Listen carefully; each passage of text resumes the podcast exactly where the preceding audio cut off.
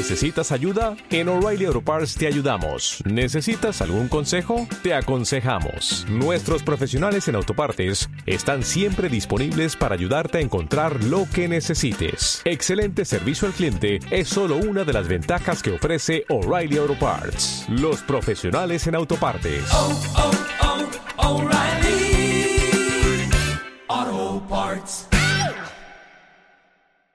Tuve una experiencia muy, muy gratificante.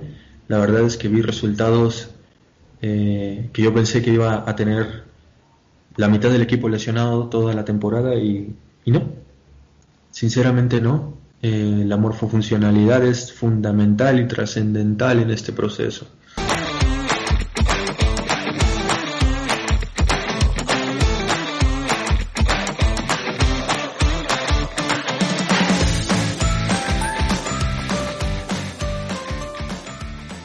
Hola a todos, mi nombre es Miguel Ángel Muñoz y están escuchando Adictos a la Fisioterapia, el podcast que busca compartir ciencia, conocimientos y experiencias de grandes profesionales que revolucionan la fisioterapia. La prevención de lesiones. ¿Realmente podemos prevenir? ¿Cuál es la importancia de programas preventivos como FMS o FIFA 11 Plus? ¿Por qué es mejor prevenir que tratar? ¿Qué otras herramientas de prevención se utilizan en el deporte de alto rendimiento? Esas preguntas y más nos ayudará a contestar nuestro invitado de hoy. El invitado en este episodio es Daniel Figueroa. Daniel es un fisioterapeuta mexicano reconocido a nivel nacional e internacional, actualmente trabajando en el equipo de fútbol Cruz Azul El México. Quédate para conocer más sobre el tema de hoy. Herramientas para la prevención de lesiones en el deporte. Yo soy Miguel Ángel Muñoz y esto es Adictos a la Fisioterapia.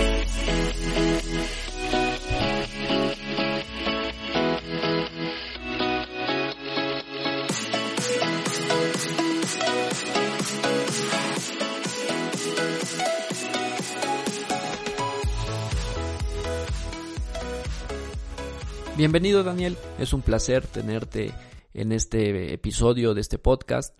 Muchísimas gracias y pues es un privilegio tener a un gran profesional de la salud como tú. Bienvenido. Al contrario, Miguel. Eh, yo creo que es una, una labor muy importante la que estás haciendo y mientras se trate de divulgación sin fines de lucro, yo creo que, que hay que apoyar estos proyectos siempre, definitivamente.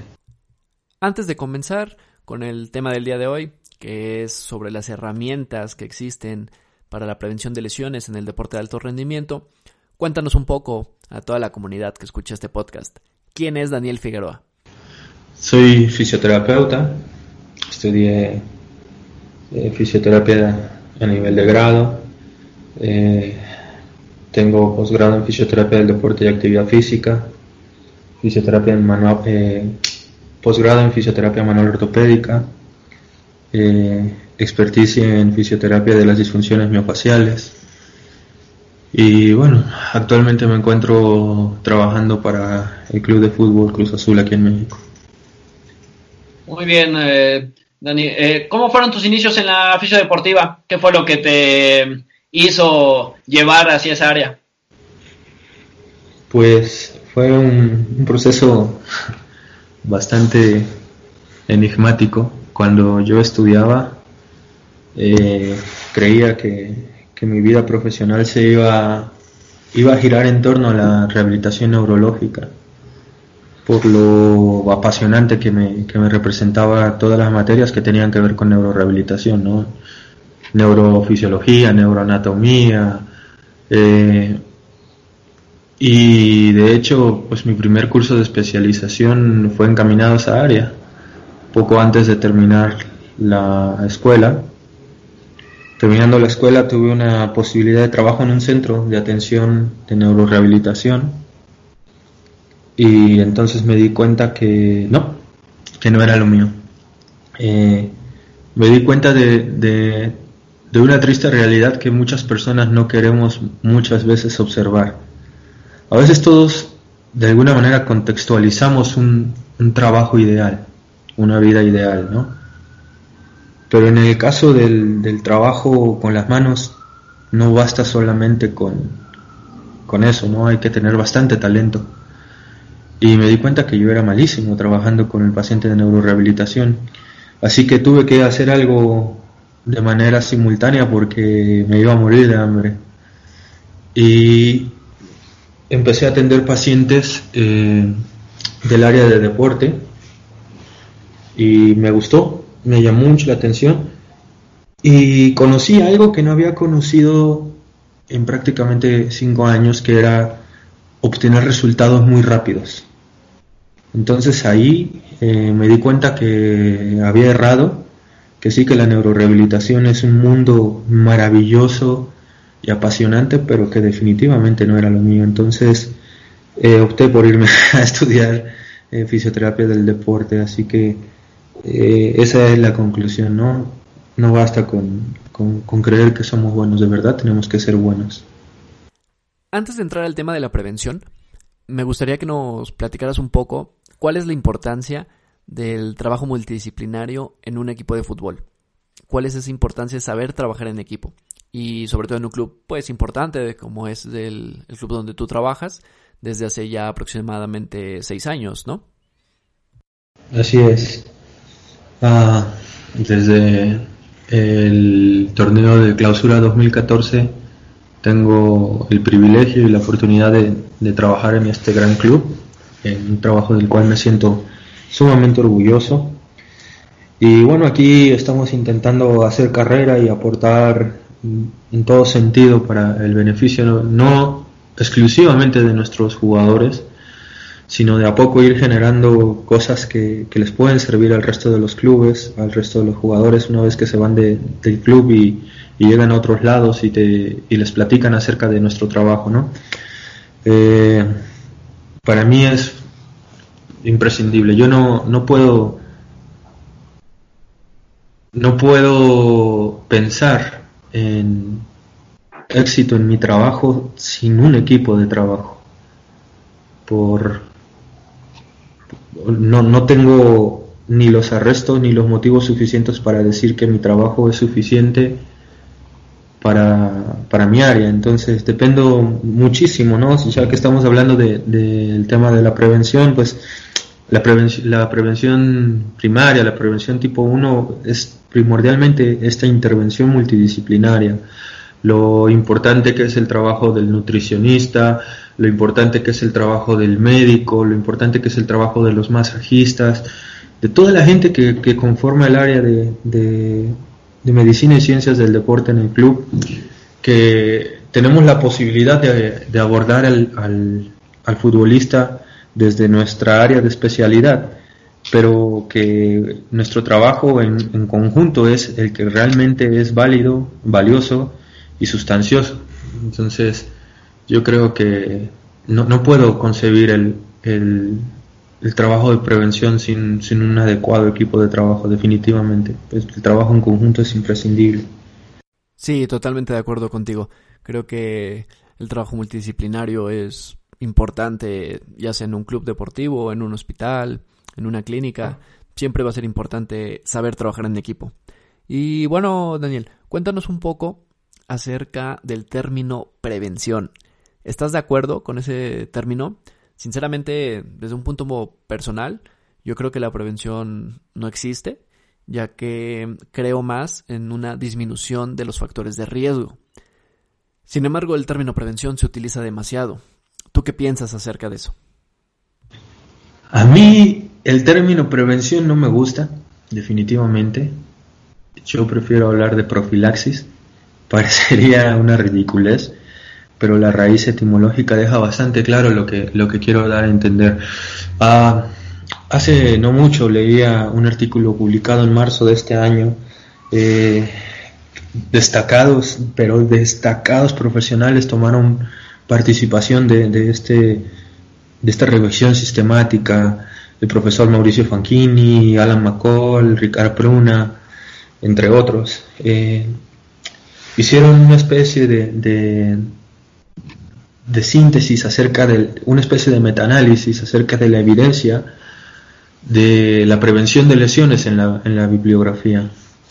Eh, arrancaron eh, tomando en consideración todos los artículos que tuvieran eh, ciertas palabras clave y llegaron a juntar 8.382, si no mal recuerdo, artículos. Y de ese total fueron descartando en base al nivel de evidencia hasta que se quedaron únicamente con 15. Y bueno, para mí, Ricard Pruna, el profesor Fanchini son realmente gente que, para mí son sumamente respetables. Eh, sus conclusiones es que los modelos de prevención de lesiones musculares para el fútbol no son, no son viables. Pero aquí el tema es que eh, al final de cuentas pues pasa, pasa algo muy, muy, muy peculiar, ¿no?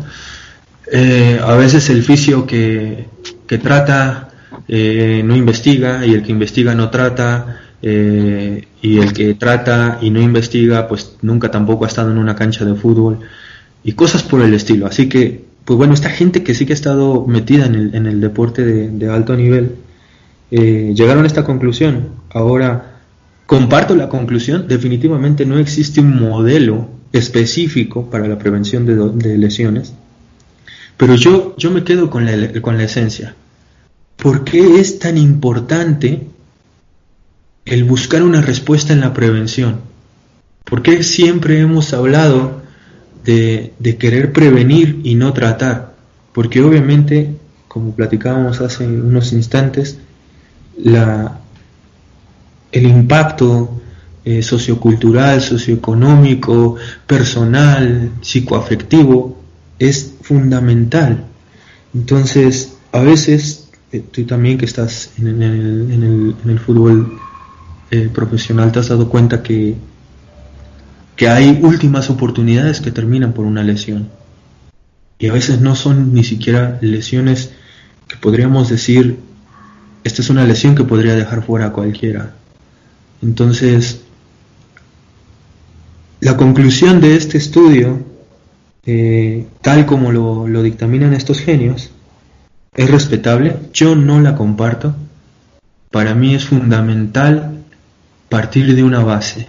Es decir, si tu, si tu, si tu misión es prevenir lesiones, sabes que el sujeto es, es eh, un blanco per se, por el tipo de actividad física que realiza, por el tipo de gesto deportivo, etc. Así que ahora, la magia de esto radica en evaluarle de forma individual y de forma individual establecer un plan de abordaje. Y a ese plan de abordaje le puedes decir como quieras si no te gusta decirle prevención. Le puedes poner como tú quieras, no sé, de intervención, de potenciación, de performance, de lo que es de profilaxis. ¿Pero por qué? Pues porque es parte de la obligación del profesional sanitario. O sea, si yo desquitase el 95% de mi salario solamente tratando jugadores, sinceramente ya me hubieran echado del club. Yo estoy ocupado una gran parte de, mi tiempo en analizar datos, en analizar números, en, tratar de quitarle subjetividad a las cosas para cambiarle el nombre, ¿no? Y matizarlo de manera que todos podamos entenderlo eh, cuando estamos dentro de, de, un ambiente eh, como, como es el fútbol, ¿no? Mencionas algo muy importante, Daniel, que es la prevención terciaria. Entonces, ¿podrías explicarnos un poco más cuántos tipos de prevención existen y en qué consiste cada uno? Bueno, eh, pues la, prevención como lo dictaminan los cánones a nivel mundial de, la salud, se divide en tres, primaria, secundaria, terciaria. Eh, todos estamos buscando obviamente actuar sobre la prevención primaria y eh, nosotros estamos prácticamente todos los días eh, haciendo una junta, todo el, área de, medicina y ciencias del deporte, donde se analiza pues los casos relevantes entre, entre los días, eh, observamos y analizamos también las, posibilidades de un, de un probable riesgo de lesión. Y pues obviamente lo hacemos saber a las entidades correspondientes, ¿no? a la dirección deportiva, a la dirección técnica, y ellos toman la decisión de si convocar o no a los jugadores. Al final de cuentas, nosotros somos un mecanismo de obtención de información. No, no somos nada importantes en ese sentido, ¿no? Salvo en casos donde se pone en riesgo la salud del individuo, entonces sí tenemos que dar un golpe de autoridad sobre la mesa y sacarlo porque se pone en riesgo su, su salud y eso pues es algo que todos juramos de defender el bienestar y cuidar la salvaguardar el estado de salud en todo aspecto de, de los individuos, ¿no? Entonces, pues los, los, niveles de atención son así, primario, secundario, terciario, son niveles de alta especialización. Básicamente la, la, la prevención primaria es aquella que te habla sobre evitar la aparición de alguna lesión de cualquier índole, no importa cuál sea. La secundaria te habla el prevenir que alguna estructura que fue eh, lesionada, lastimada, vulnerada, pueda llegar a concluir en alguna lesión. Y por último, la, la prevención terciaria es aquella de altísima especialidad, donde se hace un análisis cuantitativo, cualitativo. Eh, a mí me gusta mucho más definitivamente el análisis cuantitativo en todo aspecto. Y bueno, si hace falta hacer algún tipo de ejercicio en particular sobre alguna estructura en particular con algún tipo de tecnología, pues bueno, es ahí el alto grado de especialidad está precisamente en la atención terciaria. Perfecto, Daniel. Vamos a entrar un poco ya más de lleno al tema. Sabemos que existen diferentes programas para prevención de lesiones, o que así se consideran, o al menos esa es la creencia, como es el programa del FIFA 11, FIFA 11 Plus, el FMS, etcétera aunque sabemos que, bueno, eh, FMS va más eh, a evaluar la calidad de movimiento más que para una prevención. Sin embargo, ¿tú qué piensas acerca de eso? ¿Los utilizas en tu club? ¿No los utilizas? ¿Qué opinión tienes al respecto de, de, estos programas? A mí me parecen con una buena intención, sin embargo, no son personalizados, no son adaptables al fútbol en este caso. ¿Tú qué piensas acerca de eso? Yo, sinceramente, me, me, me tengo que reservar eh, mi opinión acerca de, de, de, los análisis cualitativos y de la calidad del movimiento. Porque desde mi particular punto de vista eh, tienen un alto grado de sesgo. Eh, hay la posibilidad también de, pues bueno, de que haya un conflicto de intereses al momento de analizar la situación y después, eh, si partes, por ejemplo, del análisis de la batería de, FMS, no importa cuál, cuál quieras ver, eh, te tienes que casar con una idea sobre, por ejemplo, cómo determina el ritmo lumbopélvico la posibilidad de lesión en isquiotibiales por acortamiento miotendinoso. Y bueno, yo alguna vez eh, pedí que hicieran un FMS en, el club para conocerlo. Y bueno, tuve una experiencia muy, muy gratificante. La verdad es que vi resultados eh, que yo pensé que iba a tener la mitad del equipo lesionado toda la temporada y, no. Sinceramente no. Eh, la morfofuncionalidad es fundamental y trascendental en este proceso. Porque al final de cuentas, eh, un poco es llevar esto al análisis clínico del paciente con alteraciones eh, en, el, en, el, apoyo plantar. ¿no? si nosotros analizáramos 10 atletas de alto rendimiento referentes de su disciplina a nivel mundial, de las disciplinas que ustedes quieran, en un estatoquinesiómetro, en un podoscopio, eh, eh, con baropodometría, lo que sea, veríamos que el 100% tiene alteraciones de la pisada. Y a todos les tendríamos que poner eh, dispositivos ortésicos para mejorar esas alteraciones. Perdón, si estamos hablando de referentes, no lo necesitan. ¿no? Entonces, es un poco de, inteligencia emocional. Te reitero que, que, que respeto mucho a los colegas que lo hacen. Eh, creo que, que es importante que siempre la gente esté dispuesta a investigar, a indagar datos, porque después eso te llevará a conclusiones. Después de hacerlo mil veces y las mil veces te fue mal, perdón, pero creo que tendrías que cambiar el rumbo. Entonces, eh, yo creo que, va un poco por ahí. Eh, así que, que, bueno, en lo particular, los, los análisis cualitativos los respeto, en el club no los utilizamos. Esto es algo súper importante, ¿no? Y algo a tener en cuenta, porque normalmente uno asocia siempre eh, FMS, FIFA 11 más, um, al fútbol, al deporte de alto rendimiento. Se piensa que, que, todos los clubes lo realizan o que los clubes más importantes los hacen y no siempre es así. Sí hay clubes que los hacen, probablemente te arrojen datos buenos, sin embargo, pues es también cuestión de gustos. Eh, entonces, cuéntanos un poco, eh, Daniel, ¿cómo es que trabajan ustedes esa parte de la prevención? ¿Qué herramientas existen y qué herramientas son las que más suelen ocupar ustedes? Bueno, a ver, eh, las evaluaciones que nosotros hacemos eh, se dividen dependiendo de la categoría neuromuscular, de la cualidad neuromuscular que nosotros queremos evaluar y registrar, ¿no? Tenemos las de fuerza a través de eh, isocinesia para musculatura de cadera, musculatura de rodilla. Tenemos groin bar, norboard eh, para isquiotibiales y aductores relativamente.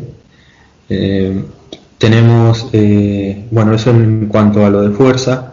En los test de, velocidad hacemos 10, 20, 30 metros. Para agilidad hacemos 505 o L-test. y en el caso de resistencia, pues hacemos un, un yoyo de resistencia intermitente, ¿no? Entonces, todo tiene una razón de ser. Además, también siempre vamos a, a hacer un perfil a través de, de estudios bioquímicos eh, previos al inicio de la temporada que nos dan como resultado tener eh, mediciones basales del jugador, ¿no? Eh, básicamente de las cosas que medimos con más frecuencia eh, tenemos la creatina fosfoquinasa. Entonces esas son nuestras herramientas para restar reevaluando constantemente a los sujetos y también porque pues para nosotros son criterios de alta.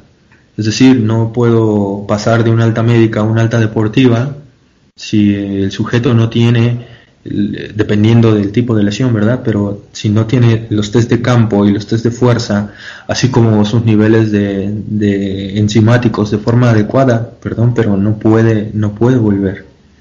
Eh, esto le quita subjetividad.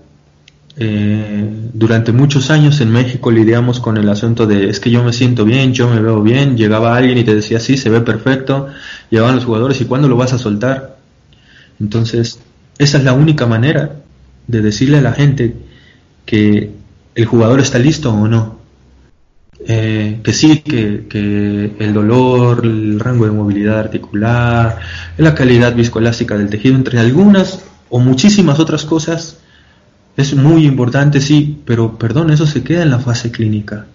Eso a los 3, 4, 5 días se habrá ido en un porcentaje muy elevado. Entonces hay que enfocarse después en, ganar sobre las cualidades que nosotros queremos eh, evaluar para saber si el sujeto está eh, dispuesto para volver a la cancha. Muy bien, eh, Daniel. Una pregunta. Eh, me gustaría que quedara todo aclarado en esta parte, porque, bueno, como bien te había comentado anteriormente, la mayoría de la audiencia de este podcast son colegas recién egresados o colegas que están estudiando eh, apenas la, la carrera. Entonces, me gustaría que pudieras, pues, explicarnos un poco quién es el que evalúa y el que realiza todas esas pruebas que nos comentaste. Las hace el fisio, las hace el preparador físico, las hacen en conjunto ¿O cómo es esa parte? Porque para la gente que no ha trabajado en el deporte, y mucho menos de alto rendimiento como nosotros, no, a veces no tiene idea y se suele confundir. Y es a veces donde nosotros como oficios a veces nos metemos en áreas que no nos corresponden. Entonces, ¿podrías explicarnos un poquito más sobre eso? Bueno, eh, nosotros hacemos, eh, bueno, el área de, fisioterapia hace las evaluaciones de fuerza, de, potencia, de agilidad en el campo. Eh, el área de preparación física hace exclusivamente la evaluación de resistencia. Entonces, prácticamente nosotros hacemos el, el 95% de los test. Muy bien. Siguiendo con el tema de estas herramientas que hay para la prevención, sabemos que se usa mucho en el fútbol el GPS. Este GPS que te marca muchísimas variables. ¿Quién llega a trabajar esa parte? Sabemos que eso es más mm, del parte del área física. Sin embargo, en procesos de rehabilitación o de readaptación, pues es importante que nosotros conozcamos esos valores, cómo funciona y todo eso. Entonces, ¿quién maneja esa gestión? El preparador físico, el readaptador, el área médica, en conjunto. ¿Cómo es esa parte? Todo esto sin llegar a una parte de intrusismo. A ver, aquí hay un tema importante. Yo reviso definitivamente los, los datos eh, que todos los días emanan de, la expresión de los jugadores en la cancha a través de los números que, me, da el GPS o nos da el GPS. Eh, de todos esos valores, también ya se ha investigado mucho al respecto, se ha tocado muchos temas, ¿no? Porque antes queríamos de alguna manera sí o sí ligar algún tipo de medición a algún tipo de patología, ¿no? Por ejemplo, las desaceleraciones están íntimamente ligadas a lesiones ligamentarias de tobillo y rodilla sin contacto. Eh, las aceleraciones a lesiones musculares eh, sin contacto. Y así sucesivamente. Y al cabo de un par de años nos hemos dado cuenta que realmente es una falacia, eso no existe. Hoy lo que sabemos es que incluso eh, tenemos que utilizar parámetros como el high speed running, la carrera de, alta velocidad, eh, nos da la relación en un microciclo, ¿verdad? Para determinar eh, cómo es el comportamiento eh, crónico agudo del sujeto en base a la expresión de sus cualidades neuromusculares en la cancha. ¿Y por qué lo digo así? es muy sencillo porque meterse en problemas de rendimiento es estar pisando una casa que no nos pertenece. Es decir, estaríamos cometiendo eh, eh, un poco de, Me olvidé de esta palabra. Intrusismo. De intrusismo, definitivamente. Entonces, eh, aquí es, es, importante esta situación. O sea, yo sé cuáles son los factores que, que son de riesgo para lesión muscular esos los guardo, los voy manejando en, una plataforma de gestión de datos que tenemos y que en base a mis necesidades, porque así es mi perfil, me ha permitido eh, ver eh, cuáles jugadores están más predispuestos a lesiones por eh, el número de, de, partidos jugados, por la intensidad con la que juegan los partidos, por las distancias eh, con, con, alta carga metabólica, eh, por eh, las acciones de alta intensidad que involucran muchísimos otros factores, a más de 3G. Entonces, ahí es bien interesante separar las cosas, que, que sí que nosotros podemos de alguna manera avisar al cuerpo técnico y decir, este jugador ha tenido un desempeño en números de estas características y su percepción de esfuerzo a los entrenamientos es esta. Eh, ya el término Training Stress Balance hace 10 años eh, era, era algo sumamente novedoso y, y, el doctor que lo, que lo introdujo, todo el mundo decía que estaba loco, pero al mismo tiempo todo el mundo queríamos aprenderlo. Y hoy tenemos ya una idea bastante importante de eso. el cómo el jugador percibe la intensidad del, del entrenamiento y realmente cómo expresa su gesto, sus gestos deportivos en la cancha son realmente correspondientes. Y si no son correspondientes tenemos que investigar por qué. Hay múltiples factores, desde una infección de origen viral hasta lesiones neuromusculoesqueléticas eh, que pasan desapercibidas. ¿no? Entonces, siempre es importante tener en claro que tenemos que estar muy atentos de la evolución de los jugadores en el entrenamiento, en los partidos, a través de los números que nos da el GPS, sin eh, tocar los puntos finos del área de preparación física. Muy bien, ¿podrías contarnos acerca un poco sobre los marcadores biológicos? La verdad es que muchos fisios desconocen este tema y pues es de preocuparse porque es un tema muy importante, un tema que nos puede indicar muchísimas cosas. Entonces, ¿podrías contarnos un poco acerca de cuándo evalúan y por qué estos marcadores biológicos y cuáles son? Ya, eh, la CPK eh, para nosotros representa una bandera de alerta. Eh, muchos estudios a nivel internacional dictaminan que, bueno que este marcador biológico no tiene una contundencia trascendental en la prevención de lesiones y que probablemente los niveles de cortisol y testosterona en saliva podrían ser más viables, pero para nosotros es el gold estándar. ¿Por qué? Es muy sencillo, porque nosotros hemos hecho una curva de comportamiento de cada uno de nuestros jugadores, es decir, no tenemos unos niveles para todo el grupo, tenemos niveles para cada jugador. Sabemos cómo se comporta cada jugador en el día menos 2, en el día más 2, y a veces si es necesario hacer eh, eh, mediciones en el día menos 1, pues lo hacemos también. Entonces, eh, para nosotros es fundamental. Eh, sabemos que la creatinfosfoquinasa eh, tiene una relación íntima sobre las posibilidades o incluso sobre la presencia de, lesión en las fibras musculares, no importa su origen. Eso también hay que, ser sincero, ¿no? Que a veces eh, el sujeto pueda estar atravesando un proceso gastrointestinal muy interesante y salir con, números fuera de su, de su rango pero bueno, para eso precisamente sirve el análisis individual, para determinar si es consecuencia de una u otra cosa y bueno, a veces eh, se echan mano de algunos otros marcadores biológicos para determinar si, si es una lesión de origen muscular, eh, musculoesquelética o es una lesión de, de origen muscular liso. Así que eso, eso es sumamente interesante, le, le pone un sabor a ciencia que no te das una idea. Sí, por supuesto, totalmente de acuerdo contigo. Creo que son esos valores le dan ese sabor a ciencia, como tú dices, y aparte son datos imprescindibles con muy buena evidencia científica y que nos va a ayudar en muchas cosas.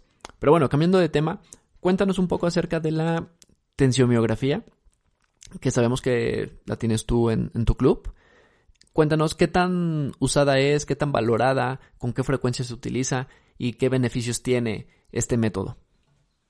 Eh, es algo que, algunas veces que publico en, mis redes sociales, alguna foto referente al desarrollo de un estudio de tensiomografía, causa mucho revuelo porque la gente siempre quiere, siempre quiere saber qué es y siempre quiere tenerlo, porque relaciona eso a, ir un paso adelante y abrir la siguiente puerta. Entonces, eh, no, no, no, la utilizamos realmente casi nunca, salvo en casos muy, muy, muy raros. Eh, la tensionografía es eh, un estudio muy, muy sencillo que se encarga de medir el tono muscular. Únicamente mide los, los músculos de superficie, es decir, eh, literal lo que suena, los músculos de superficie.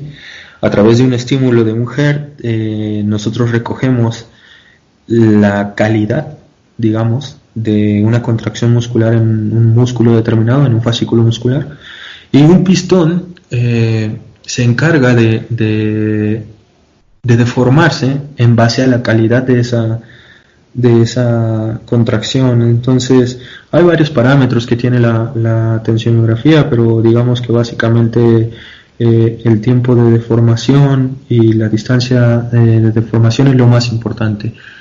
Los resultados te hablan acerca de un normotono, de un hipertono, de un hipotono, de una desconexión, pero ojo con esto, no se tiene que confundir con una electromiografía porque aquí no medimos el funcionamiento de la placa neuromuscular, medimos específicamente el tono. Entonces, eh, cuando hablamos de una desconexión, hablamos de un músculo que sufrió una rotura total. Ese músculo no va a tener una calidad de, contracción igual que el resto de los músculos. Y va a aparecer eh, en el reporte del equipo como un músculo desconectado. ¿Por qué eh, ha perdido un poco el auge la tensiomiografía en todo el mundo? Cuando yo conocí esta, esta modalidad hace, no sé, hace 7, 8 años, eh, la gente que, que me la, que, me la mostró me decía, no, no, eh, clubes muy importantes como el mismo Barça, y ojo con, esto, con lo que estoy diciendo, no me consta, simple y sencillamente fue una, una metodología de marketing, o clubes como Barça lo están teniendo en consideración como un parámetro para determinar si el jugador puede ser realmente una promesa o no. Entonces, desde ese momento ya suena bastante interesante. Pero después en la, en la práctica diaria te das cuenta que, que, necesitamos un poco más de agilidad en el procesamiento de los datos, que es bien interesante definitivamente cuando puedes estar eh, monitorizando la capacidad de carga y al mismo tiempo el tono es hermoso. Eh, ver la evolución en ambos campos es realmente algo espectacular pero pues amerita tener suficiente tiempo y, muchas manos en, un club para, para, poder hacerlo. Perfecto. Y es algo que debemos tener también en cuenta, ¿no? Porque como dices, siempre se quiere tener lo último que sale, lo que te venden como moda, y no precisamente tiene que ser lo mejor, o lo más caro tiene que ser lo mejor. Así que totalmente de acuerdo contigo. La verdad es que hay muchas más herramientas de las cuales podemos hablar pero por cuestiones de tiempo vamos a dejar pendientes muchas que nos faltan eh, para otro episodio que, podamos tener. Eh, pero por ahora cuéntanos un poco ya para ir finalizando, ¿cada qué tiempo se debe revalorar estos test, estas pruebas que ya nos comentaste? La idea es dividir el torneo, la longitud del torneo en tres etapas. La primera y la más importante para nosotros siempre es la pretemporada, porque habla de muchísimas cosas. Eh, entonces, eh, ese es el primer momento. Y después hacemos dos momentos que habitualmente son dos meses y medio posteriores y cinco meses al final de... Ah, y obviamente, lo que te decía, cuando estamos ante la presencia de alguna lesión, los jugadores no se salvan. Si se rompió un, no sé, cualquier músculo de los isquiotibiales, sí o sí va a tener que hacer isocinesia, sí o, sí o sí va a tener que hacer Norbord, sí o sí va a tener que hacer 10, 20, 30 metros, L-test o 505. Entonces, invariablemente lo tenemos que evaluar. ¿Por qué? Porque necesitamos saber que todas las cualidades neuromusculares están al 100% para darlo de alta deportiva. Muy bien, Daniel. Pues vamos llegando ya al final de, este episodio. La verdad es que es un tema muy extenso y por cuestiones de tiempo, como te decía, pues no nos va a dar tiempo de, platicar todo. Entonces, pues vamos a entrar ya a esta última parte donde les hago preguntas a mis invitados y no te vas a salvar. Eh, son preguntas ya más personales, preguntas para que la gente que nos esté escuchando conozca más al invitado de cada podcast. Y bueno, pues la primera pregunta sería que nos cuentes cuál ha sido tu mejor experiencia a nivel profesional. Uy, qué difícil situación.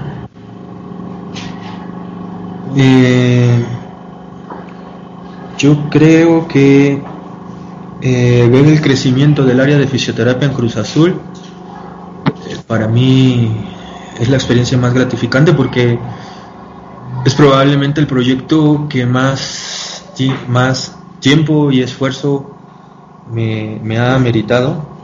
Un proyecto de muchos años, eh, pero que, bueno, estoy muy orgulloso de decir que, cada día está más cercano a ser el lugar que siempre soñé para trabajar.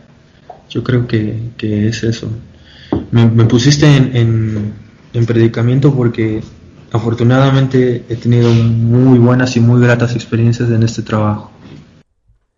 Muy bien, ¿y qué nos puedes decir acerca de tu peor experiencia profesional? Yo creo que, a ver, eh, así como hay gente que me conoce, hay muchísima gente que no me conoce. Eh, no, no voy a decir que soy un referente en México, pero sí soy una persona que, que ha abierto muchas puertas para muchas cosas en, en este país, ¿no? Eh, es muy gracioso que, bueno, fui el, primer fisioterapeuta con un título de posgrado en el área de deporte aquí en México y después se volvió un boom. Y, y bueno, fue porque a través de, la, de, las formaciones que yo daba, mucha gente empezó a, a, plantearse la posibilidad de salir al extranjero a invertir en su formación. Eh, y así me ha conocido mucha gente también en, el área de la formación. Y ahí es probablemente donde me he llevado más sinsabores en mi vida porque yo soy un apasionado de esto y, definitivamente siempre voy a, a defender a muerte lo, los colores de la fisioterapia. Entonces no me puedo permitir por tres pesos incluir osteópatas, odontólogos, masajistas, eh, profesores de educación física en formaciones que son exclusivas para fisioterapeutas. Y he llevado desde insultos en redes sociales hasta amenazas. Entonces, es una tristeza porque, porque este país es un país que no termina de crecer en ese aspecto. Entonces, eh, ojalá que, que en su momento las entidades que se supone que tienen que regular todo esto lo hagan, porque es importante para todos. Va a mantener la homeostasis y va a mejorar la calidad de la atención a nivel eh, hospitalaria y en términos de salud general. Entonces, eh, yo creo que por ahí ha, sido las mayores y peores complicaciones que he tenido en mi carrera. Muy bien.